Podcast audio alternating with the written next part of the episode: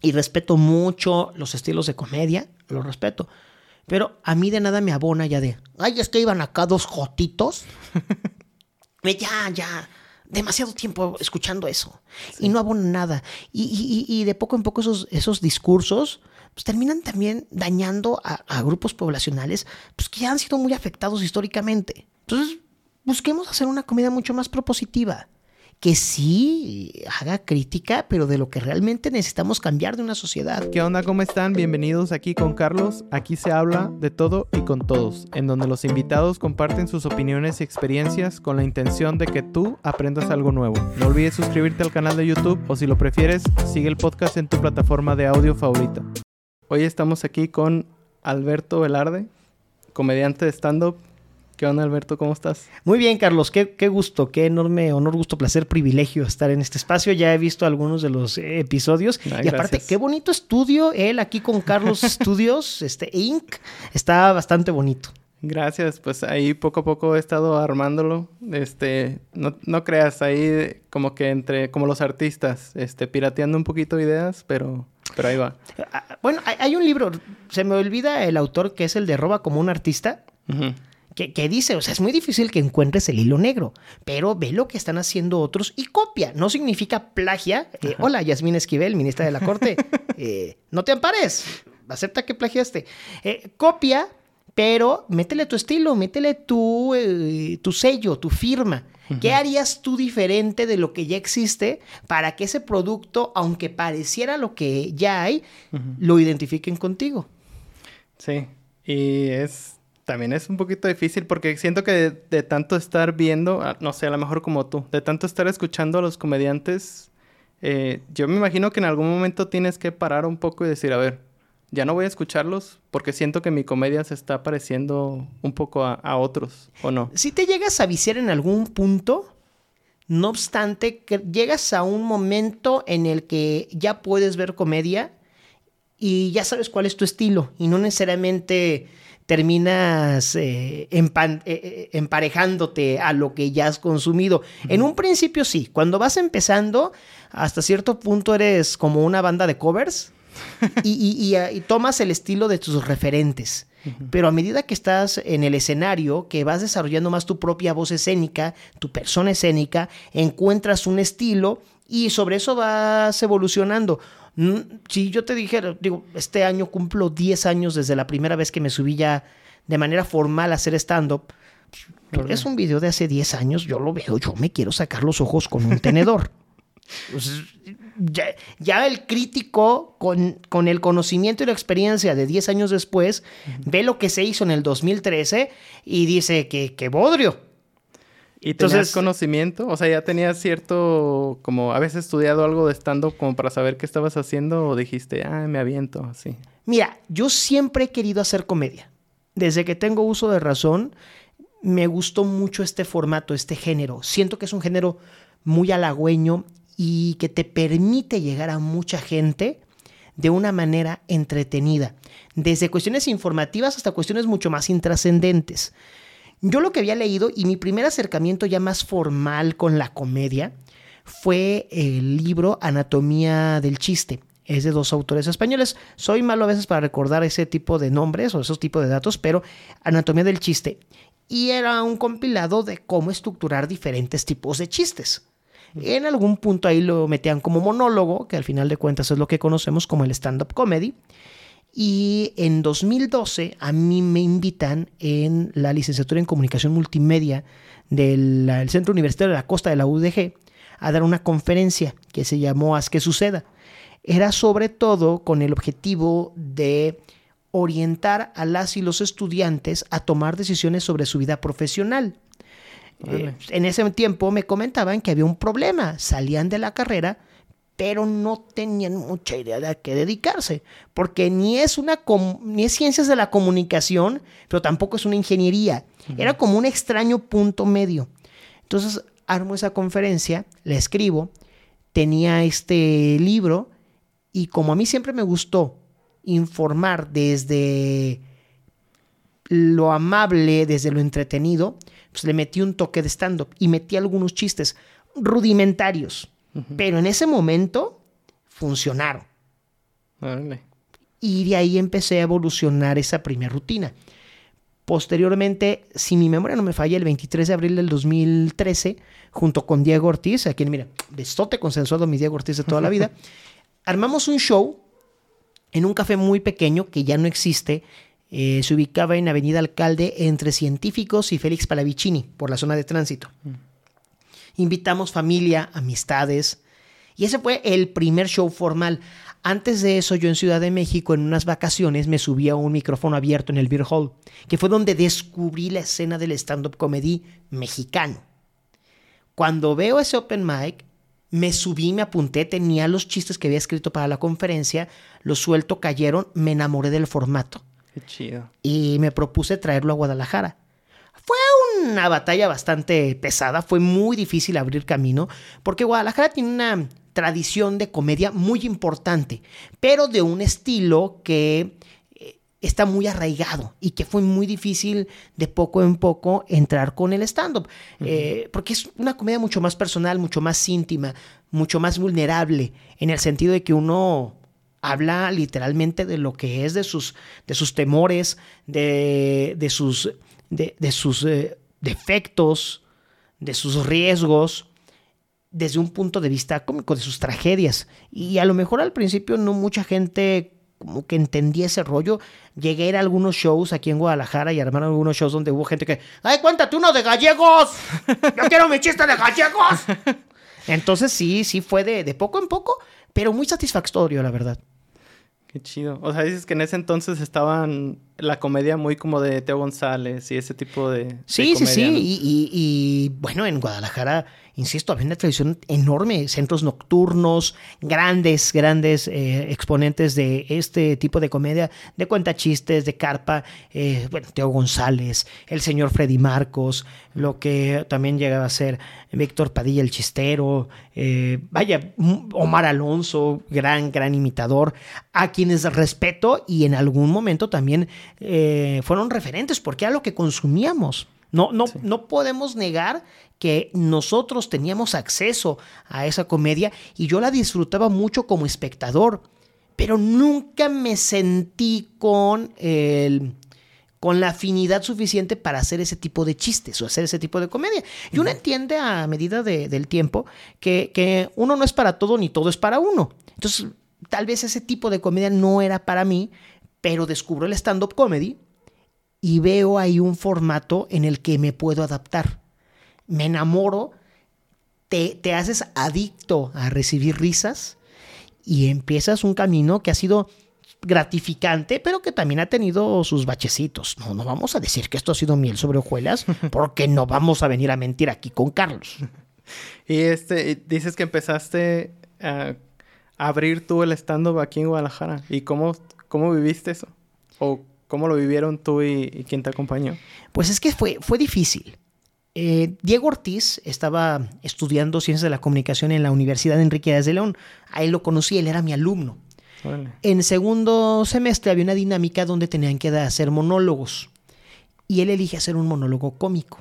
Entonces yo tenía la rutina que había armado para la conferencia y Diego armó una sobre su vida como botarga.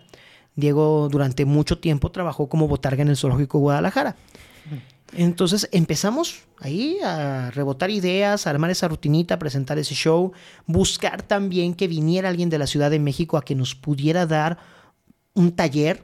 Buscábamos a Tomás Strasberg, gran comediante de origen argentino, también besote a mi Tomás Strasberg. Eh, desgraciadamente no era conocido el género. Armamos convocatoria para ver quién más se inscribía y no tuvimos mucha respuesta. Por eso no se pudo armar ese primer grupo a la par de lo que estábamos haciendo nosotros, Pedro Kumamoto, que eh, actualmente en el, en el momento en el que estamos grabando este podcast es regidor de Zapopan por el Partido Futuro, mm. él también eh, estaba generando un proyecto de stand-up que se llamó Stand Up Tropical. Entonces éramos estos dos esfuerzos por hacer una escena en Guadalajara. Era difícil porque no había lugares que nos abrieran el espacio a presentar esto, porque no muchos le entendían. Afortunadamente, después de esta cafetería donde nos eh, presentamos por primera vez, en enero del 2014 me acerco con Alfredo Saras, eh, una persona que la verdad es una de las de los pilares de la escena del stand-up comedy en Guadalajara. Alfredo Saras en ese tiempo tenía Rojo Café en Guadalupe es uno entre Chapultepec y Marsella, que originalmente era una peña, era un lugar de trova, de presentaciones de teatro. Y en enero del 2014 yo le pedí dos fechas. Dame el 5 y el 19 de junio, eran jueves. Me preguntó, eh, ¿qué vas a meter? Y yo, stand-up. ¿A quién vas a traer? Stand-up. no tenía idea, Carlos. No tenía idea de quién íbamos a traer. Pero en mi mente estaba el objetivo de hacer dos shows de stand-up. Eh, si no traíamos a alguien de Ciudad de México, en el peor de los casos, pues buscaba dos, tres personas y armábamos un show entre nosotros. En marzo del 2014, en un lugar que se llamaba Séptima Luna, ubicado en Plaza del Sol, en un bar, un centro nocturno, se anuncia el show de Gon Curiel con Archie Balardi. Es que antes de entrar al aire platicábamos de Tony y Archivalardi. ¿eh? Este, no lo vieron porque no se grabó. ¿Lo platico? Eh, es que, dilo, dilo. Ah, pues lo que pasa es que ah, no me acordaba del apellido, de tu apellido. Entonces me acordé de una persona que quiero invitar al podcast que se llama Víctor Valverde. Valverde. Entonces me estaba confundiendo y le dije, bueno, no sabía cómo, cómo hacer que no se me olvidara y dije, ah, pues Tony Balardi. Dije, ah, pues Tony Balardi va a hacer que me acuerde de... Del Velarde. Del Velarde. Y pues justo ese show eran Gon Curiel y Archie Balardi, su hijo. Vale. Y íbamos, eh, quien actualmente es mi esposa y yo, y veo a Gon Curiel afuera del lugar fumando desesperado. Saludos, Gon Curiel. También ya, su besote consensuado, amigón. Eh, estaba fumando desesperado. Y yo, ah, hola, soy Alberto. Gon, mira. Curiosamente, yo tenía muchas ganas de ver en vivo a Don Curiel, pero no coincidíamos. Porque cuando yo viajaba a Ciudad de México, él tenía show fuera de, de ahí. Y cuando él venía a Guadalajara, yo estaba en Ciudad de México viendo shows de stand-up. Entonces no coincidíamos. Él ya había venido antes a Guadalajara, dio un show, eh, si, mi memoria no me falla, su primer show de stand-up en Guadalajara fue en un piano bar llamado El Piano, gran nombre para un piano bar, eh, ubicado cerca de los arcos de Guadalajara, con Costel. También iré. Lo voy a mandar besotes, ¿eh? Besote consensuado a mi Costel Pastel. Claro que sí. Hola, Costel. Si viste, este, Costel, esto es para ti. Si estás viendo esto, ponle aquí abajo. Ya te vi Velarde. Gracias. Eh, y que venga, y que venga. Ah, sí, sí. Y, ven, y ven. Y le, abajo del ya te vi Velarde, ponle, este, al rato voy. Eh, ya había tenido ese show. Entonces me acerco y le digo, ah, ¿sabes qué? Es que no hemos podido coincidir. Yo vine a verte. No sé no, es que nomás hay no sé cuántas personas, creo que había menos de 10 personas. Y el lugar era más o menos grande. Y de ahí se me prendió el foco. Te propongo algo. Vente a hacer un show. Dos. ¿Qué tienes que hacer el 5 y el 19 de junio? Gon saca su celular. Nada. Por. Hay que hacer un show. ¿Cómo? ¿Cómo, amigo? ¿Cómo? Yo, sí, en rojo café, bla, bla, bla, bla, bla. Creo que también había venido a Rojo Café con el proyecto de Estando Pados, donde eran con Curiel, Jürgen eh, y Mauricio Jalife. Ok, ¿y, qué, me, qué me propones? Venía a dar el show, no tengo nada que proponer, yo no soy empresario, yo no soy una persona con la soltura económica como para prometerte un pago muy fuerte. O patrocinadores. Ajá, no, no, no, estoy, esto lo estoy haciendo porque era abrir la escena del stand-up comedy en Guadalajara. Acepta, viene, Primer show, sold out. Segundo show, dos semanas después, sold out. En el segundo show de público van algunas personas que muestran su interés en aprender a hacer stand-up. Entre ellos Edgar Pineda, que también, y este, también eh, Daniel Flores. Daniel Flores, en diciembre del 2013, intentó hacer el primer open mic de stand-up en Guadalajara. Eh, se acercan conmigo y empezamos a armar una pequeña comunidad. Y le decimos a Gon, oye, ven y danos tu curso. Se arma, armamos convocatoria y fuimos creo que 11, 12 personas las que tomamos ese primer curso de stand-up comedia en Guadalajara con Gon Curiel, de los cuales varios todavía seguimos activos en la comedia. Mm, varios en el stand-up, otros en otro tipo de comedia, pero al fin de cuentas más o menos activos. Te puedo decir que de ahí salió Luis Miller, que sigue en la comedia, Emma Uribe, que sigue en la comedia, Diego Ortiz, que sigue, Daniel Flores, que también sigue. Eh, bueno, tu servidor, Genaro Elinge, que ha tenido una carrera bastante exitosa. Él es de León y ya se ha presentado en distintas plazas del país. Eh, eh, Clarisa Navarro, mejor conocida en redes como La Pura Clara, que ahora se dedica a hacer contenido para redes sociales. Manuel Meraz, que es conferencista y cantante allá en Durango. ¿Quién más? ¿Quién más? ¿Quién más? No quiero que se me vaya ningún nombre. Pero sí, fuimos varios de los que salimos. Edgar Pineda, creo que ya lo había dicho. Este fuimos varios que, de ahí empezamos. Gon Curiel va a Ciudad de México, empieza a, a, hacer ruido de lo que estábamos haciendo y varios comediantes empezaron a buscarme para que les hiciera shows aquí en Guadalajara, entre ellos Roberto Flores, que a la fecha es uno de mis mejores amigos dentro de la escena del stand-up, más allá de la comedia, creo que es de las personas con las que he tenido una cercanía que si la comedia dejara de existir mañana, seguiríamos siendo amigos. Qué padre. Eduardo Talavera, Jesús Guzmán, Daniel Sosa. Pues el primer show de Daniel Sosa completo fuera de Ciudad de México fue aquí en Guadalajara. Eh, Pero tú, eh, ¿de qué forma apoyabas? ¿Tú abrías esos shows? Es que esa era la idea. Traer al talento que ya era más o menos conocido a través de Comedy Central, que en ese tiempo era el foco más grande para el stand-up, y la gente de aquí de Guadalajara abríamos el show dado, eh, se daba el caso que un día después armábamos un desayuno con eh, la pequeña escena que existía y le pedíamos a los comediantes que nos dieran algún tipo de, si no taller, a lo mejor un consejo, una guía de cómo poder armar una carrera dentro de la comedia. Te estoy diciendo que estábamos todos en, en pañales prácticamente.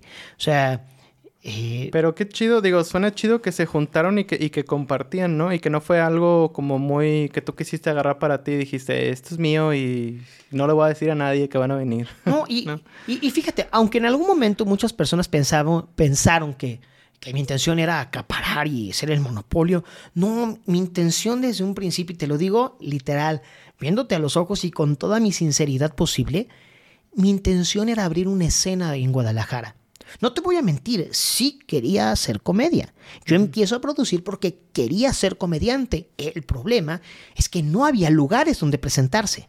No había quien me quisiera ver y no había quien me quisiera acompañar en el escenario. Entonces tuvimos que llegar al punto de crear oferta y demanda.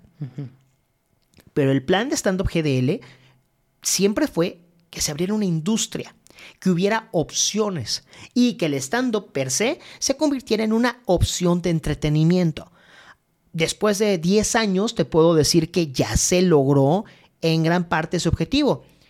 Hay muchas críticas a la escena de Guadalajara, que no ha crecido o que no hay un nombre mediático tan fuerte como lo existe en el Monterrey o en la Ciudad de México.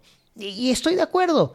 No obstante, no significa que no haya una escena de calidad en la ciudad, porque hay muchos comediantes, muchos comediantes con un nivel que no tiene absolutamente nada que envidiarles a muchas de las personas que se presentan en distintos foros de la República Mexicana. ¿Y por qué crees que se da esto, Alberto? Porque también, por ejemplo, en el, mundo del podcast, que es donde yo ahorita estoy metido, pues los podcasts más exitosos o los que más renombre tienen o son del DF o de Ciudad de México o son de Monterrey. Y también yo he visto podcasts de otras personas, incluso de aquí Guadalajara, que son buenos, pero no despegaron de la misma forma que ellos. Es muy difícil porque desde el lado del stand-up nos dicen, es que la escena de Guadalajara en la comedia, es que no es solamente la escena de la comedia. O sea, tú, tú ponte a pensar, desgraciadamente México es un país chilangocentrista. Donde si no sucede en Ciudad de México parece que no existiera. Y te puedes ir desde ejemplos muy burdos como la escena del stand-up ejemplos muy dolorosos como los desastres naturales. Antes del sismo del 19 de septiembre del 2017 en Ciudad de México, hubo uno mucho más fuerte en Oaxaca, el 7 de septiembre. Y aunque fue noticia, no fue la noticia como el sismo de Ciudad de México. Vivimos en un chilangocentrismo. Si tú te pones a ver un noticiario nacional, llámese Hechos con Javier Alatorre o En Punto con Enrique Acevedo o el noticiero de imagen con Ciro Gómez Leiva, pues vas a ver que sí hay noticias que le competen al ámbito nacional, pero muchos son de, en la delegación Gustavo Madero pasó esto. y, perdón, pero ah, hola, amamos a la delegación Gustavo Madero, pero en Guadalajara nos afecta muy poco lo que pueda suceder ahí. Sí. Más allá del chisme o del morbo de cierta noticia, pues no es algo que nos afecte en el contexto cercano. Siento que es mucho este chilangocentrismo y también a veces siento desde la escena del stand-up que nos ha faltado atrevernos a hacer un poco más. Nos ha faltado atrevernos y arriesgarnos. Muchos de los comediantes que ahora han destacado en algún momento tomaron la decisión de dejar todo para enfocarse 100% a la comedia. Aquí en Guadalajara no puedo decirte que no exista nadie que lo haya intentado, porque sí ha habido algunas personas que lo hemos intentado, pero como las oportunidades no siempre son las mismas y te las buscas, pero es mucho más difícil, pues como que regresas a donde pues, te puede generar algún tipo de ingreso. O también, no necesariamente tienes que ser el comediante al 100%. Por ejemplo, yo, yo, soy una persona que no le gusta mucho la etiqueta. ¿En qué sentido? De, ah, es que eres comediante y nada más puedes hacer comedia. A mí me encanta, me encanta la radio y me encantan los medios de comunicación y me encanta la política. Y soy fan de analizar y criticar a la clase política. Yo soy una persona que hace comedia de stand-up, pero que también tiene un noticiario en radio, pero que también he hecho programas de revista matutinos en la tele. prefiero yo la versatilidad a tener que encerrarte en una cajita donde si te sales un poquito de estos parámetros de, ah, no, no, es que tú no puedes, no puedes, no, es que, a ver, es como en tu caso, pues eres ingeniero en sistemas, pero ¿quién te dice que no puedes armar un podcast? Pues lo puedes hacer, claro. ¿Y por qué tendría que hacer un podcast específicamente de tecnología? Exacto. Porque a final de cuentas, las entrevistas funcionan porque los seres humanos somos muy proclives a relacionarnos con los relatos, con las historias, identificarnos con lo que le pasó a la persona que estoy viendo en ese cuadrito. Por eso también están funcionando los podcasts. Eh, son casos que en algún punto sí tiene que ver la perseverancia, tiene que ver el talento, tiene que ver la disciplina, pero también hay cierto factor suerte que puede generar una inclinación de la balanza hacia un lado o hacia otro. No significa que, ah, es que tuvo suerte, ya, ay, ya, no, pues ya no lo voy a hacer, no, hazlo. Y, y también creo que ahora, contrario a lo que pasaba antes con los medios de comunicación, eh, no es que se busque la masividad, no se busca llegar a la masa Creo que ahora, si tú tienes un fandom, como se le llama, o un cierto grupo de seguidores, o tu nicho, pero ese nicho está comprometido contigo, con eso ya lo hiciste. Sí. O sea, yo te puedo decir, ay, es que conozco a alguien que lo siguen dos millones de personas. Sí, pero ¿qué tal si de esas dos millones nada más dos mil le consumen lo que anuncie? ¿Qué tal si yo tengo dos mil, pero de esas dos mil, novecientas me consumen lo que anuncio? Mi porcentaje de efectividad es mucho mayor. Creo que ahorita más que tener público es tener comunidades. Y eso funciona bastante. ¿Por qué no hemos llegado a este punto mediático los talentos de Guadalajara?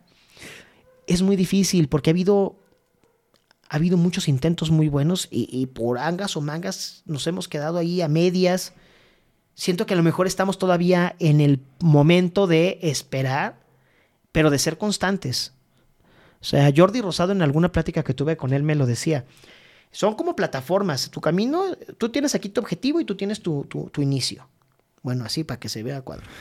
Este, y hay como plataformas.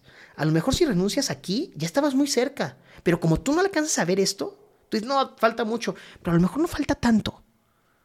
Es simplemente no desesperar, pero no claudicar. Pero también creo que aunado a eso, o sea, no es como ese punto de, llegar a como yo, ¿no? O sea, ¿cuál sería mi meta con este programa? ¿Llegar a cierto número de, seguidores? Pues realmente no, porque si llego a ese, a ese número de seguidores, ¿qué? O sea, ya triunfé, pues tendría que haber algo más, ¿no? Entonces, eh, creo que es más como realmente es estar enamorado de pues sí, de lo que estás haciendo, pero también hay, una, hay una parte y hay otra variable que es lo que haces deberá de servir para más gente. Si lo que haces no sirve para nadie, obviamente vas a claudicar y vas a decir, ay, pues nada más yo estoy sacando algo de aquí, no, no le está sirviendo a nadie más. Tienes que disfrutarlo, sí, pero también tiene que dejarle algo a las personas. Sí. Y a lo mejor puede ser puro y vano entretenimiento, y está bien. Sí tampoco nos vamos a poner en el rollo elevado de la superioridad. No, yo lo que estoy haciendo, este, claro, yo le estoy cambiando la vida con consejos millonarios. Mi podcast de consejos millonarios va a ser que tú, que lo estás viendo, mira, ¿por qué estás pensando como gente pobre? No seas pobre de mente, sé pobre, pero, pero pobre en, en análisis. No, no, no, o sea, sí es dejarle algo. Al final de cuentas, la gente te sigue porque se identifica contigo en algunas características o en todas. Y sobre eso se, va contigo. Tiene tener tu estilo, el tipo de invitados que puedas llegar a presentar, etc. Pero si es estar, de, sí ponerte objetivos, porque si no hay un objetivo que puedas medir y cuantificar, va a ser mucho más difícil sentirte satisfecho. Pero también hay que pensar, pues, a lo mejor no se llega al objetivo, pero disfruta del proceso. Disfruta el proceso. Eh, hay una frase que a mí me quedó muy grabado desde que era niño, que me lo dijo mi mamá y a ella se le dijo a su vez una maestra de, de su kinder o de su primaria, no recuerdo bien. A veces no disfrutamos lo que tenemos por ambicionar lo que no hemos conseguido. No significa que no busques algo más, significa que disfrutes lo que logras. Platicaba con Marcus Dantus, eh, empresario y uno de los tiburones de Shark Tank, y él decía, disfruta tus éxitos. Si hoy tenías como objetivo irte a comer unos tacos y te los comiste, disfruta, ese fue un objetivo que, lograste, entonces es un éxito. La bronca es que nos vendieron esta idea de éxito como eh, las grandes sumas de dinero, las casas lujosas, el estar en las portadas de las revistas, de los periódicos, en el caso de la comunicación, tener el programa más visto, tener el, el programa de radio que más se escucha, etc. ¡Qué padre! Pero a lo mejor me ha pasado en los programas de radio, en el noticiero, eh, que reportan, denuncian, ah, sabes que hay una fuga de agua. Y yo al aire digo, oye, Siapa, este, ¿qué onda? Pues, ¿Cómo que vamos a tener una... De por sí nos quejamos de que no hay agua y hay una fuga. Yo creo, yo creo, no sé, no soy, mira, mira, Siapa, Siapa, no soy quien para decirte tu trabajo, pero creo que se tendría que arreglar. Y a los minutos o al día siguiente te mandan un mensaje de, oye, gracias, se reparó la fuga. Qué chido. Eso es a mí, eso para mí es algo que le puedo llamar éxito. Se cumplió un objetivo. No, no perdamos el tiempo en, ay, ¿por qué a los demás los va mejor que a mí? No te voy a negar que no lo he pensado en algún momento, porque somos seres humanos y esta cosita llamada cerebro luego revoluciona muy raro. No obstante, cuando volteas y haces un corte de caja de ver todo lo que se ha hecho, dices, ah, pues no estamos tan mal. Ah, creo que este, que, hemos disfrutado mucho este camino. El problema viene cuando empiezas a compararte, ¿no? Con otras personas. Sí, y, es bien difícil. Mi papá lo decía. E, esto es como una escalera. Tú estás en un peldaño. Si tú volteas para arriba, te vas a deprimir de toda la gente que está más adelante o más arriba. Pero si volteas hacia abajo, te vas a marear de ver a toda la gente que está intentando llegar a tu peldaño. Ve constante, seguro, peldaño a peldaño. Y sigue subiendo, sigue subiendo, sigue subiendo a tu ritmo. No necesariamente si llegas a los 40 años o a los 50, ah, ya no voy a tener éxito. Pues, en, en medios de comunicación ha habido casos de gente que tiene 37, 39, 40 años y apenas les está llegando la fama. El punto es saber aprovechar el momento. Sí. Y ah, digo, y, ese aprovechar el momento viene con la experiencia de ya todo lo que viviste anteriormente, ¿no? Porque igual, o sea, la gente que dice este factor suerte, o sea, ese factor suerte, o sea, esas oportunidades no las sabes aprovechar si ya no tuviste, si no tuviste toda esa experiencia previa que te dio esa visión de esta es mi oportunidad y aquí lo voy a dar, ¿no? Y es aprovecharlas, es no pensártelas. Porque así como te está llegando la oportunidad a ti, le puede estar llegando a otras 27.514 personas. Y si tú estás de, ¡ay, no! Es que creo que no es el momento. Uy, pues para una de esas 27.415 personas, pues sí va a ser el momento y te va a gandallar. Y luego va a ser, ¡ay! ¿Por qué está esa persona y yo no? No, pues, no aprovechaste. Por ejemplo, el caso de leyendas legendarias. Saludos a Lolo, Badía y Borre, miren. Tres besos consensuados. Eh, nosotros conocemos la fama que les originó leyendas legendarias. No obstante, tienen un bagaje de trabajo y de proyectos impresionantes. El late night que lo hacían allá en Ciudad Juárez, proyectos también de, de, algunos otros contenidos, donde empezaron a hacer equipo, empezaron a ser amigos y empezaron a darle, a darle, a darle, a darle. Y por, afortunadamente, Leyendas Legendarias detonó ese potencial que, tienen. Y lo están haciendo muy bien. Y hay casos que yo he visto cómo desde, desde la raíz empezaron a crecer y están cosechando un éxito bastante merecido. Porque luego esa es otra, que es que no se merece ese éxito. No, sí se lo merecen. A lo mejor dices, ay, es que se hizo viral y ya por eso lo hablan, le hablan para todos lados. Pues se hizo viral. A lo mejor lo hizo viral por una estupidez, pero pues se hizo viral. A final de cuentas, si perdemos el tiempo comparándonos de esa manera con otras personas, ni vamos a prosperar nosotros, ni vamos a tener la mente clara para saber qué hacer que nos permita llegar a los puntos donde nosotros quisiéramos estar. Retomando otra vez la plática de, aquí de la escena de, estando en Guadalajara. de hecho, platicaba con, con, un amigo que vino también a platicar que se llama Edgar Ceballos. Ah, sí, saluda. Besote consensuado a mi Edgar Ceballos. ¿Sí lo conoces? Sí, sí, sí, claro, claro. Ah, pues lo conocí a él porque un amigo en común eh, empezó un proyecto que se llama El Relatorio, que es eh, renta o aparta un lugar, un bar o algo así, invita a gente y esas personas las invita a que pasen al escenario a contar una historia. Y la historia puede ser chiste, puede ser cosa de terror, lo que quieras. Y él fue, sirvió como host un día que yo conté una historia. Y aproveché, lo invité y, platicamos y es un buen amigo, pues. Y él me dijo, como lo que yo conté fue un chiste, una semi-rutina de stand-up, me dijo, hey, deberías de, de, hacerlo. Ve a un open mic y anímate. Digo, hasta este punto no me he animado. Anímate. No he dejado de escribir cuando se me ocurren eh, rutinas y cosas así, pero a lo mejor algún día. Pero le mando saludos a... yo, yo, siempre les digo, si tienen la curiosidad, háganlo.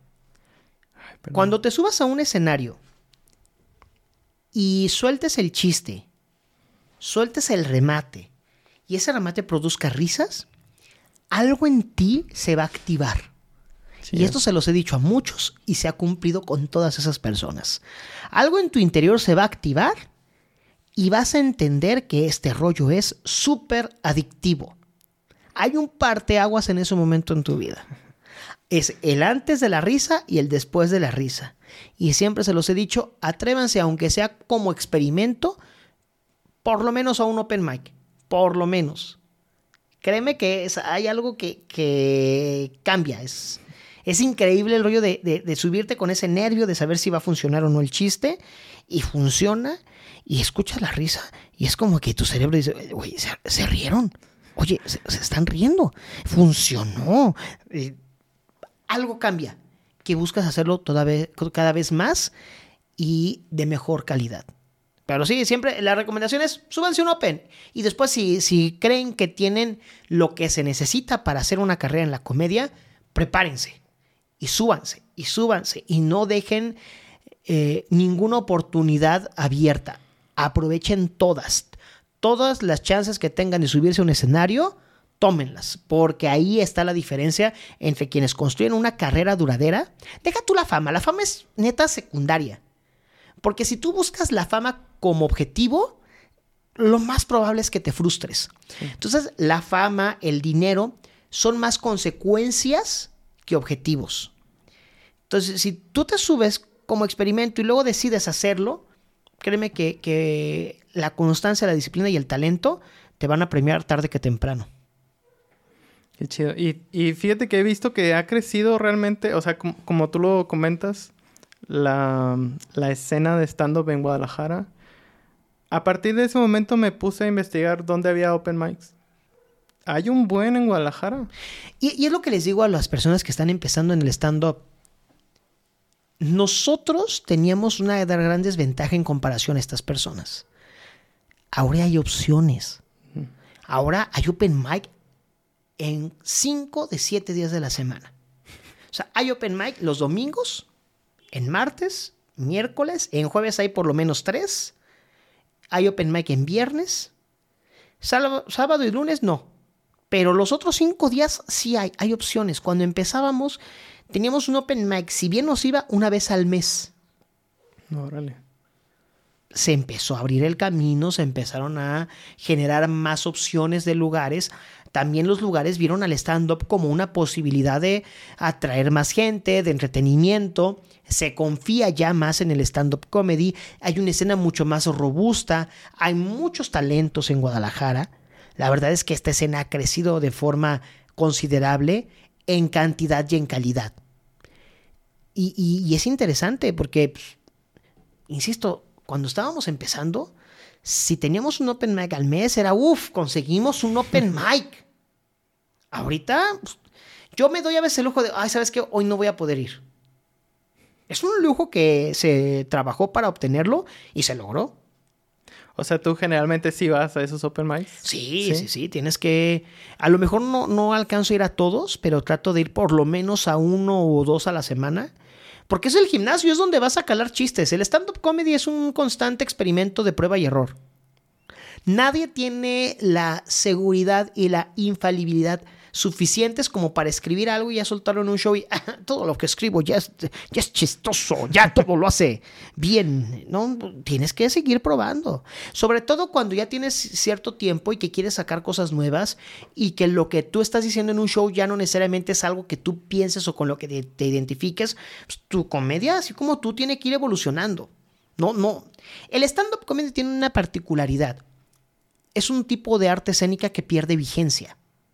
Si tú ves las grandes comedias del teatro o las obras de teatro en general, tú puedes presentar actualmente una obra griega y no pierde vigencia, la gente la puede disfrutar. Algo de Shakespeare, algo de, eh, del, Renacimiento, eh, teatro español del siglo XIX, pues a lo mejor funciona.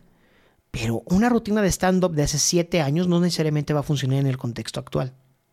Se pierde vigencia.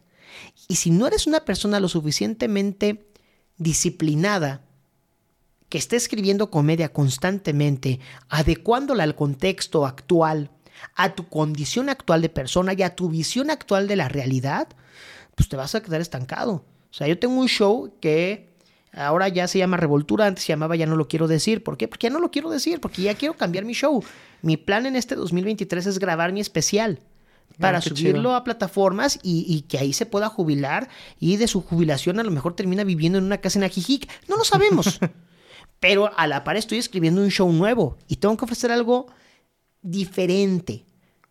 Tiene que notarse o, me, o busco que se note una evolución de lo que yo hago. El Alberto Velarde que empezó a hacer comedia en el 2013, obviamente no es el Alberto Velarde que está sentado aquí contigo. Han pasado bastantes cosas, he cambiado de pensamiento en muchas otras, ha habido procesos en mi vida que me han hecho modificar paradigmas. Entonces, pues, ahora lo que yo veo de la realidad es una cuestión muy distinta a lo que se veía en el 2013. Sí, me imagino que también tu, tu estilo de comedia cambió porque, digo, he visto tus últimos chistes y hablas... O sea, te siento muy seguro a la hora de hablar porque haces comedia de cosas que realmente siento que muchos no se animan, que es la religión y el, y el gobierno y aparte porque justo platicando con Edson Abarca, gran comediante, miren, hoy besote a Edson, este, platicando una vez de, regreso a, casa después de un show, es que somos vecinos aparte. Se sacaba el azúcar así Edson, una tacita, por favor. Eh, platicábamos y justo teníamos, yo tenía muchas broncas con la persona escénica. A veces era muy, me contenía. Y Edson me dio uno de los mejores consejos que he escuchado a lo largo del tiempo que llevo haciendo stand-up. Y no puedes, no puedes evitar ser quien eres. Y yo soy una persona que llega a tener bastante nervio, yo soy una persona bastante neurótica en otras cosas. Tú me ves acá ya y echando el desmadre y todo, pero, pero llego a ser muy neurótico y hay cosas que, realmente me molestan. Y el stand-up comedy aboga esa autenticidad, a ese sentimiento. Eh, hablo de gobierno. Yo lo he dicho y lo digo en la radio y es un noticiario donde hablo de política y hablo de lo que sucede en, en la ciudad, en el estado y en el país y en el mundo pues si alguien la defeca, lo voy a señalar, sea del, del partido que sea, sea del color que sea, sea quien sea. A final de cuentas, pues se supone que tendrían que trabajar para el bien de la ciudadanía. Sí. Pero así como me molesta que el gobierno federal eh, tenga un desabasto de medicamentos porque no se ponen de acuerdo en la distribución de los mismos, pues también me enoja que un ayuntamiento haya gastado 26 millones de pesos por un carrusel chafa que ni siquiera llegó en tiempo y forma, así como también me puede molestar la represión y las conductas groseras hacia la prensa por parte del gobernador, así como también me pueden enojar muchas otras cosas. Y las trato de decir, y la comedia creo que es un gran vehículo de crítica social. Porque la comedia surgió en eso. La comedia desde sus orígenes criticaba al poder. El único que le podía señalar sus errores al rey era el bufón. Pero lo tenía que hacer de forma que el bufón se riera. Porque si no, crán, morían. Entonces a mí me gusta mucho eso. Y ahora, eh, digo, tengo la facilidad de hacer voces. Entonces, cuando me toca hablar de Andrés Manuel, pues se procede a, decir la voz y la caracterización de Andrés eh, Manuel. Y ahí no dejas nada a la imaginación. No, y, pongo a Andrés Manuel en circunstancias que no son las de él. Lo pongo fuera de su contexto. Eh, y, también me. Hay un chiste hace un año aproximadamente. Fuimos a dar un show a Puerto Vallarta con Giovanni, Gabriel y Picharillano, comediantes también eh, dos besotes. Este cometió una falta administrativa y pues, ya estaban un poquito acá bebidos después de una fiesta en Puerto Vallarta posterior al show. Eh, yo ya estaba en mi Airbnb dormido, me hablan porque pues, los detuvieron y los golpearon. Y la policía de Vallarta se pasó con, ellos dos. Y yo, yo hice un chiste al respecto. ¿Por qué? Porque hago. Hace, se hace comedia. Y mi chiste, palabras más, palabras menos, terminaba diciendo eh, que curioso, ¿no? Puerto Vallarta, donde puedes matar a un exgobernador y no te detienen, pero si te orinas en la calle te parten tu madre. Y la primera vez que conté ese chiste ya fuera de un open mic fue en el Teatro Vallarta de Puerto Vallarta, cuando Carlos Vallarta, que también un beso, yo voy a mandar, soy un beso. Ojalá viniera este, Carlos Vallarta. Ah, luego lo, contactamos. Eh, Carlos Vallarta me invitó a abrir el show y conté ese chiste. Padre, terminó el show y hubo gente que me buscó de... Sí, es cierto, a mí también me madrearon. La policía de aquí se pasa. A final de cuentas, la comedia, el comediante, la comediante, tienen una función social importante. Decir lo que la gente piensa pero no se atreve. El escenario a veces funciona y a veces no, en el sentido de que el escenario debe ser un escudo protector para hablar de las cosas. Muchos hablan del humor negro, de, ay, que yo soy bien contestatario. No, contestatario no es ofender grupos vulnerados, para empezar. Porque eso es comedia fácil. Ser contestatario es ir contra la autoridad. Es ir contra quien ostenta el poder.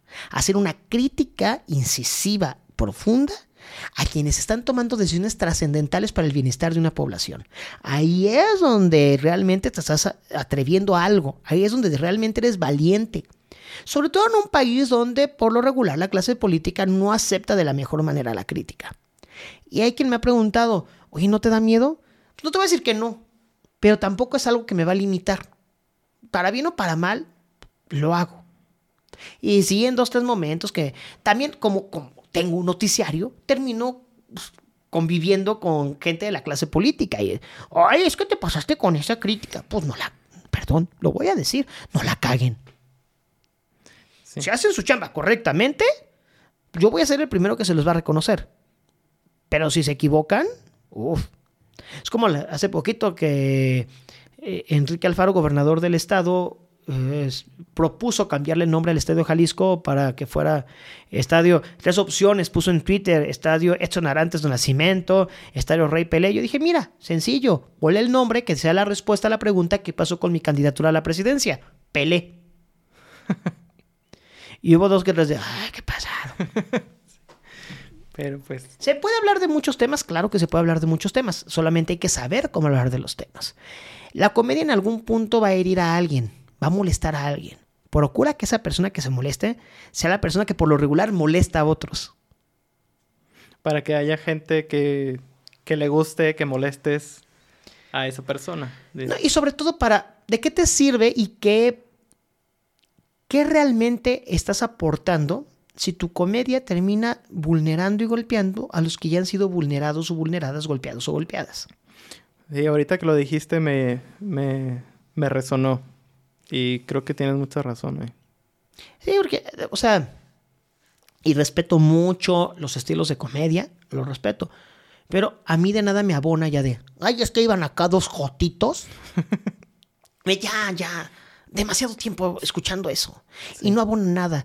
Y, y, de poco en poco esos, esos discursos pues, terminan también dañando a, a, grupos poblacionales pues, que ya han sido muy afectados históricamente. Entonces, busquemos hacer una comida mucho más propositiva, que sí haga crítica, pero de lo que realmente necesitamos cambiar de una sociedad.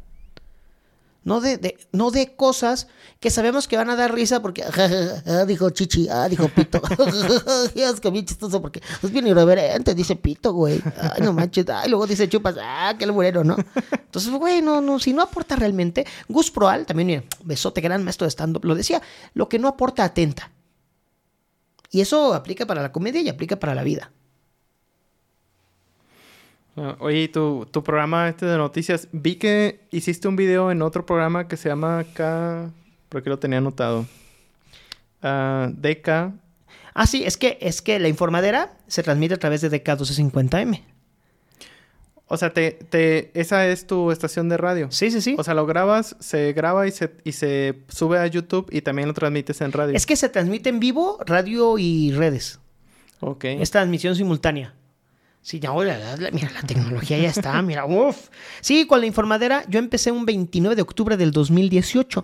Justamente todo, todo, todo silvana con el stand-up.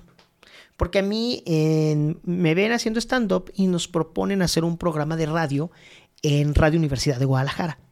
Eh, Ricardo Salazar, también, muy su eh, nos propone hacer un proyecto y le presentamos Prender el Cerro.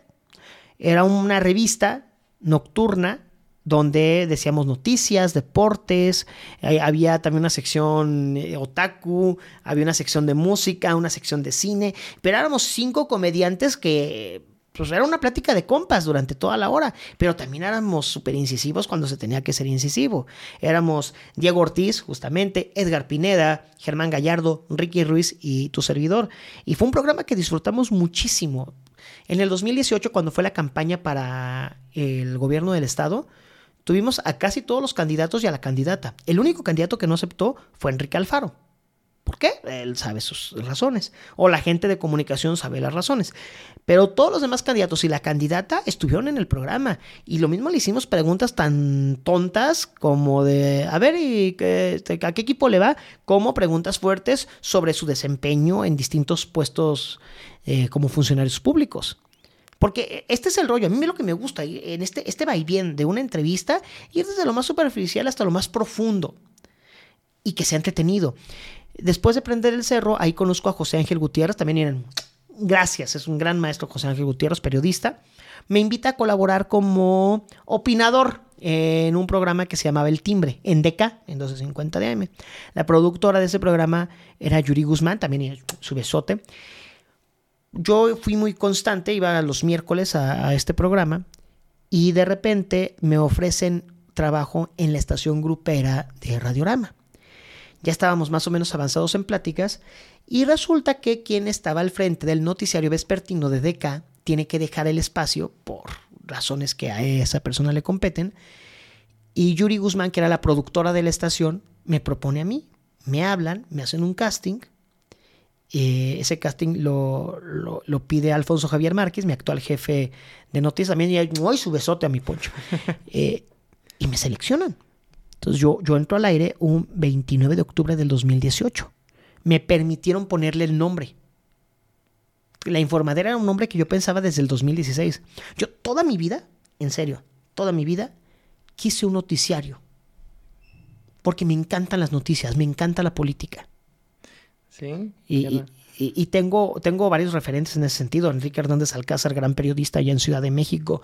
Y también, pues eso también, Enrique. Este, y, siempre estuve pensando hacer un proyecto diferente. Y por eso se llama la informadera. O sea, yo, yo no, no quería un noticiario solemne. Yo quería un noticiario donde a la gente se le pudiera dar información útil y entretenida. Sí, lo difícil se habla como se tiene que hablar. No voy a hacer un chiste o un comentario estúpido de un hecho que duela. No, no, no. Pero sí voy a ser el que señale y critique esa inoperancia del gobierno, de la autoridad. Y yo disfruto muchísimo hacer la informadera. Y con tu toque de comedia. Y, le metemos comedia, claro. Y yo platico y yo me enojo y yo hago el chiste y yo hago eh, la voz, eh, la voz de Andrés salió de, eh, de la informadera, ahí, en el programa. Muy bonito. ¿Y, y qué, qué, cuál es tu opinión sobre el pulso, por ejemplo, de la República de Chumel? Mm, creo que es un buen proyecto, digo, al paso de los años, pues cada, va agarrando cierto estilo, pero creo que es algo interesante que de poco en poco se empezaron a abrir los diferentes, las diferentes plataformas para hablar de los temas que nos adolecen, o sea, que nos, que nos pesan. Creo que lo que ha hecho Chumel es un buen trabajo. Puede estar de acuerdo o no con lo que piensa y en cómo lo hace, pero tratar de acercar la información a la gente creo que siempre va a ser algo positivo. Y muchos van a decir, ah, ¿por qué estás apoyando a Chumel? Mira, lo que ha hecho es algo bastante interesante. Sí. Creo que de poco en poco también tenemos que entender que las noticias durante muchos años nos las vendieron de una manera rígida, solemne, eh, fría. Eh, no, creo que también te puedo platicar. O sea, yo te puedo platicar a ti que, por desgracia, en la colonia del Saus, eh, en la zona de Tlaquepaque, aparecieron un perro y un gatito a los que alguien les sacó los ojos. Y es una cosa terrible porque es inhumano. El maltrato animal es una cosa que no debería suceder. Pero curiosamente no hay reportes en la policía de Tlaquepaque. Entonces, algo está pasando ahí. Entonces dicen que algunos dicen que esos reportes son falsos, pero vieron el gatito. O sea, hay que ver qué onda. ¿A usted le ha tocado ver algún animal maltratado? Comuníquese con nosotros. O también podemos hablar de, de cosas mucho más superfluas como los chismes de espectáculos, como que mi chef Betty ya no va a estar en Masterchef. Esto me enoja mucho. Que la acaban de anunciar, ¿verdad? Ay, me enoja, no tienes como tienes una idea de cómo me molesta. Pero si fue decisión suya, mi chef Betty, también mire, su besote, chef. Si usted lo decidió así, estoy con usted. Si, si nomás me la trataron, nomás dígame quién me la trató y ahí voy yo a... Pero me divierto porque se puede hablar de muchas cosas. Pues prácticamente de todo lo que tú quieras. Sí, y, y, es padre porque algo que tiene la radio, y, digo, no, no soy la persona con más experiencia, pero en el rato que estuve en tele, comparado con lo que puedo entender en radio, en las diferentes experiencias que, he tenido en radio, el público de la radio es un público muy fiel. Muy fiel. Te abraza, te, arropa, te sigue, se compromete con tu proyecto. O sea, hay gente que yo me, me sé sus nombres porque son personas que se comunican diario y que gustan de que les mandes un saludo, de compartir su opinión. O sea, te puedo decir, mi señora Flores, ah, mira, la creadora del beso consensuado tronadito, la señora Flores, eh, el señor Chacón, Juan Carlos Chacón, eh, Edna Verónica Vargas Alcázar, que diario pide regalo, eh, casi nunca se lo lleva, pero diario pide regalo. Este, la Cookies García, Marilu Morales. O sea, ya que ya, ya conoces a, a, la gente que te escucha y se anima a todos los días a dedicarle un poquito de su tiempo a enviarte un mensaje. Qué chido. Y muchos dirán, ay, ¿eso qué? Güey, el tiempo es el único recurso que no va a volver. Y si alguien tuvo a bien dedicarte por lo menos un segundo de su día a enviarte un mensaje, agradecelo. Sí, claro. Porque, digo, llevo muy poco tiempo, empecé yo en agosto, pero pues puedo contar con las manos los mensajes que han puesto en redes sociales que han sido dirigidos a mí, al, a lo que he hecho o a, a cómo he mejorado ese espacio, pues. O sea, de verdad, no, no, es, no es fácil y lleva mucho trabajo crear, como tú dices, esa, esa comunidad. Y qué bonito que radio sea así. También me imagino que es así porque como no es, no es tan abierto como una red social, o sea, la gente que no le gusta, no se le hace fácil usar su tiempo a hablarte y decirte, ah, no me gusta lo que estás haciendo. Que se ha pasado, ¿eh? Se ha pasado. Sobre todo cuando critico a ciertos políticos de los cuales la gente es fan. Pues si te hablan y de, ¿eh? ¿Por qué estás hablando así de mi presidente? ¿Eh? ¿A poco sí? Sí, claro. Pero también se agradece, porque a fin de cuentas están dándote un poco de su tiempo. Pero sí, sí, entiendo el punto de las redes sociales. Las redes sociales son muy abiertas y las redes sociales tienen este fenómeno de, de, del que te apoya, por lo regular lo apoya, te apoya en silencio. Sí. Pero el que te odia lo va a manifestar. y por desgracia estamos tan acostumbradas, tan acostumbrados a clavarlos en los comentarios negativos que puedes tener 27.514 comentarios positivos donde te digan, Carlos, qué buen podcast. Ah, qué gran capítulo tuviste. Ah, no manches, quiero que subas más este, episodios. Pero si entre los miles de comentarios positivos se encuentras, ah, qué horrible. Me dio hueva. Vas a estar tres horas de tu vida. Ay, ¿por qué le dio hueva a este señor? ¿Por qué?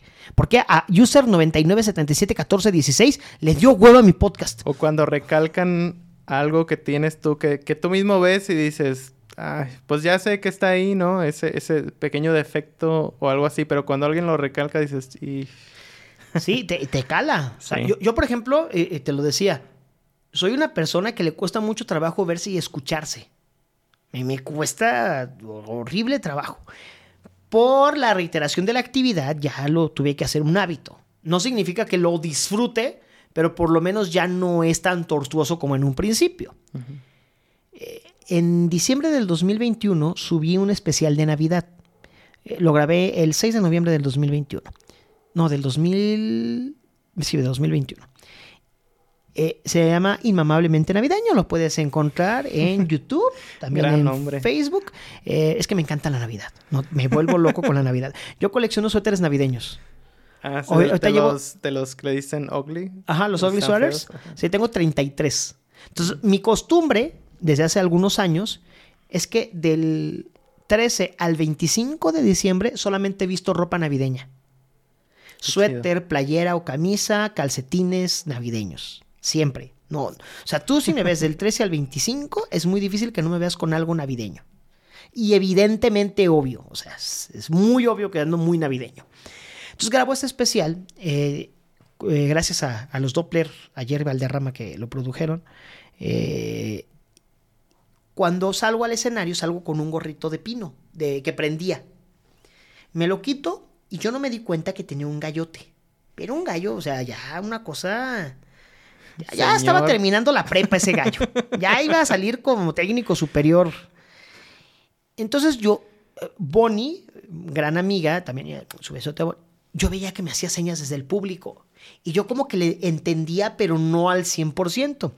El caso está que termina el especial, eh, se graba, se postproduce, me mandan el material terminado para que yo nada más lo subiera a YouTube. Veo el maldito gallo. Veo ese maldito gallo. Y mi trastorno obsesivo compulsivo me dice, no mames, no lo subas. no lo subas. Tienes un maldito gallo todo el especial. Si no es porque varias amistades y familia me dice, güey, ya, súbelo. Nadie te va a criticar el gallo. ya, ahí está. Ya lo grabaste, ya gastaste, ya súbelo. Me dolió subirlo. O sea, es fecha que digo, soy un idiota, ¿por qué tengo ese gallo? Pero Richo Farrell, también mira, su besote consensuado y Alex Fernández, también mira, platicando con ellos y escuchando pláticas que tienen en algunos podcasts también, pues realmente el gallo es algo súper banal. Creo que hubiera sido un gran error no subirlo. Sí. Un gran error. Y a lo mejor no tiene las millones de reproducciones, pero ahí tiene sus reproducciones. Y algunos clips de ese especial les ha ido bastante bien en diferentes plataformas. Pero si no lo hubiera subido, créeme que ahorita estoy en una frustración impresionante. Y también me sirvió para tener un parámetro. O sea, el peor especial que puedo hacer en un futuro es, donde tenga un gallo así. Es ese. O sea, eh, inmamablemente navideño para mí se convirtió en el parámetro de lo peor que puedo hacer.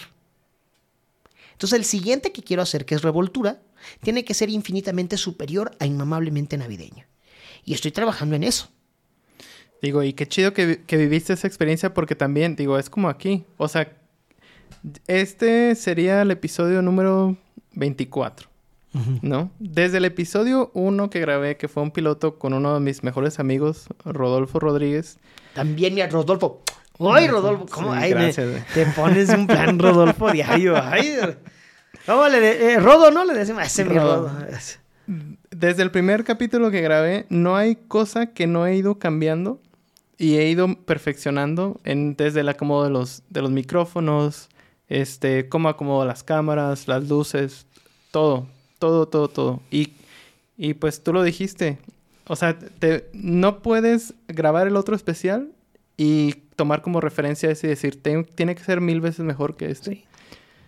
Porque además las redes sociales y los contenidos en redes me han enseñado algo. La gente premia la evolución. Si tú te esperas el momento correcto para hacer las cosas, lo más seguro es que ese momento correcto nunca llegue. Entonces es mejor atreverte a hacerlo y perfeccionar en el camino a decir, no, no, no, no, es que no tengo el mejor micrófono. Y te lo digo porque a mí me ha pasado y te lo comentaba, o sea, yo he tenido algunos intentos de iniciarme en el podcasting desde hace 10 años, y no es que poquito más. Y por angas o mangas no fui lo suficientemente constante. Y te hablo del podcasting y te hablo del blogging. O sea, yo tenía un canal que de suscriptores en poco tiempo había llegado a 454, pero ya tenía videos de ciento y tanta, 136 mil vistas. Órale. Pues es algo. Entré a trabajar un proyecto en redes para una plataforma y descuidé el canal y lo descuidé de tal manera que lo abandoné. Entonces cuando quise regresar a ese canal ya no había mucho que hacer. Entonces ya había perdido la monetización. Algunas personas me dijeron, güey, es mejor ya empezar uno de cero a que quieras revivir este. Entonces empecé el canal que tengo actualmente y tengo ahí un programa de concursos que se hizo durante la pandemia que, lo creé, ahí se me, me, aventé yo la idea y lo, eché a andar. Este, tengo algunas eh, rutinas, etcétera.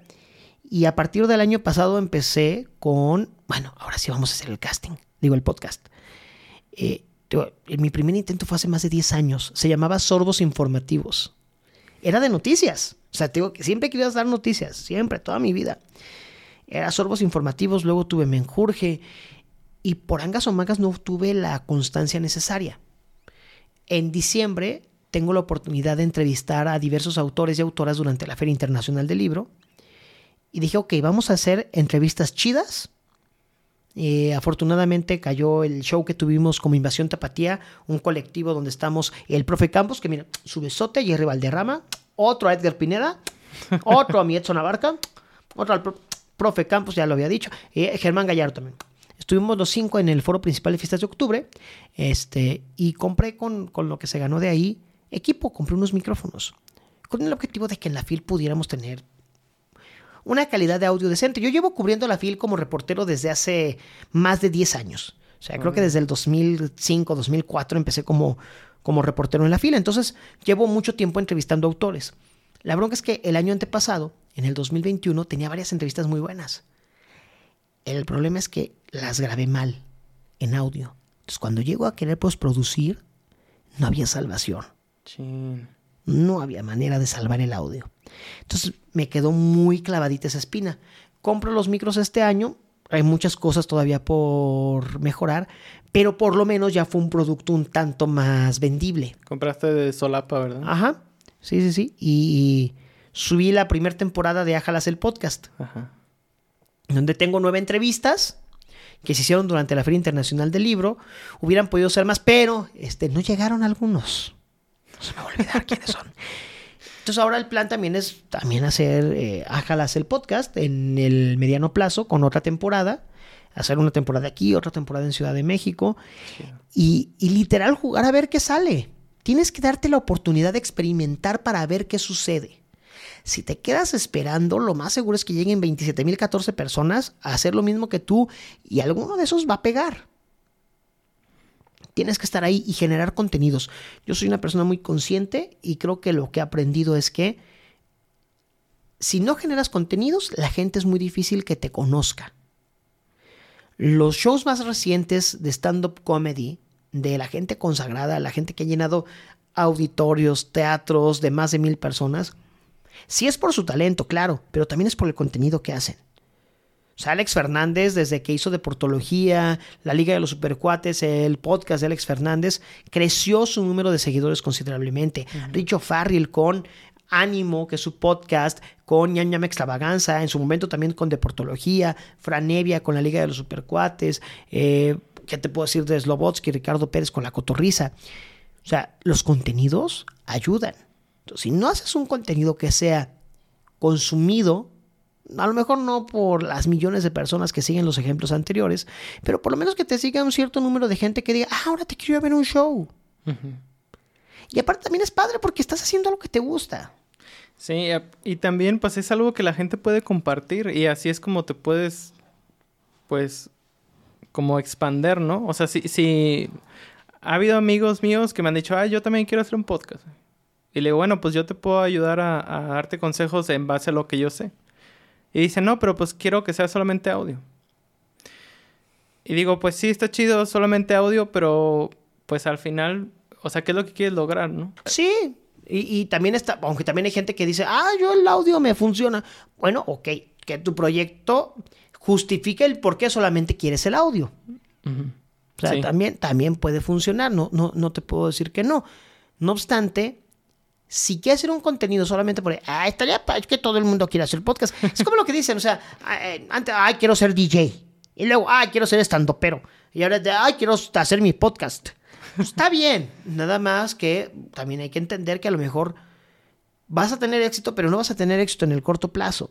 Y esto es de, de, ser tercos. Yo siempre lo he dicho, en la vida hay muchas cosas que son terquedad y darle, y darle, y darle. Y cuando te dicen otras personas, no, no, ya mejor déjalo, no va a funcionar. Güey, espérame. Yo me quiero dar un plazo y si funciona, qué chido. Y si no, pues por lo menos aprendí. Por lo menos, y te pongo un ejemplo muy, muy claro.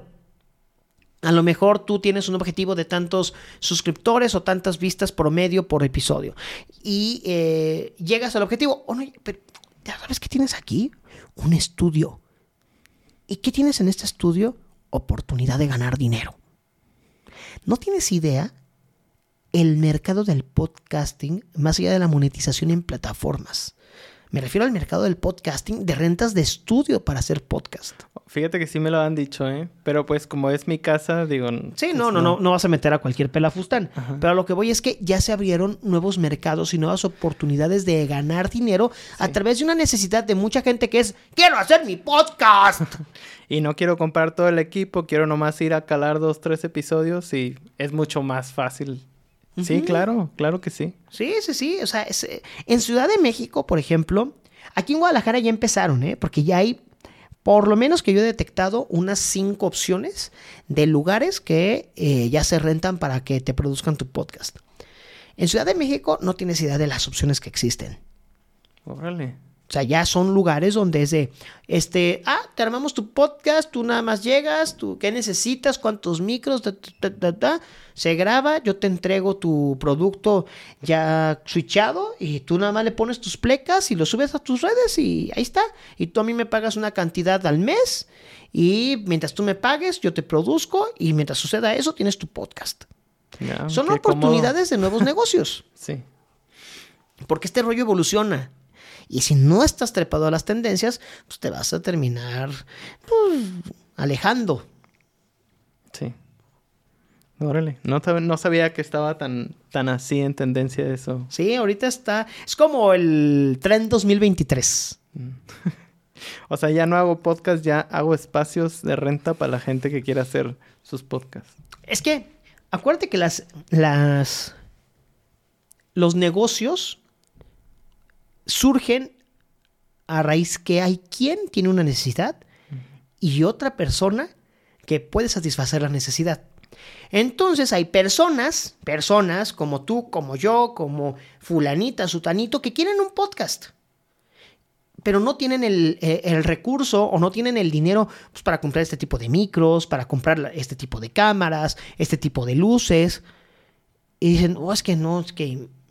O también dicen, ay, no, es que se me hace mucho riesgo comprar todo para que no jale.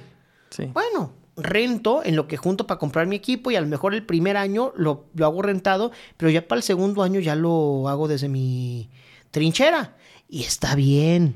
Sí. Se abre la necesidad. Ahí tienes, por ejemplo, lo que les pasó a Envinadas, no sé si ubicas ese podcast. No. De está Jessica Segura, Mariana Botas y Daniela Luján. Miren, a las tres, besote consensuado. Hola Dani Luján, siempre que me invitan a un podcast te saludo. Luego me pasas el beat para ponerlo ahí. Sí, te paso el clip. Este, sí, eh, ellas empezaron a hacer su proyecto durante la pandemia y ya llegó una productora que les dijo, oigan, me gusta su concepto. Y si lo hacemos programa, o sea, más que podcast, ya con un estudio, con los invitados, etcétera. Lo tienen en la sala de un depa, creo. O sea, vas creciendo y vas evolucionando. Es lo, es lo bonito de la democratización de los medios. Todos tenemos la oportunidad de hacer un contenido interesante. ¿Cuál es la gran ventaja? Que al ser tu contenido, tú pones tus reglas. Obviamente te tienes que cuadrar a los lineamientos de las diversas plataformas en las que quieres distribuir el contenido. No obstante, pues no tienes que pelearle al área de ventas de la empresa, no tienes que pelearle a la línea editorial de un canal de televisión.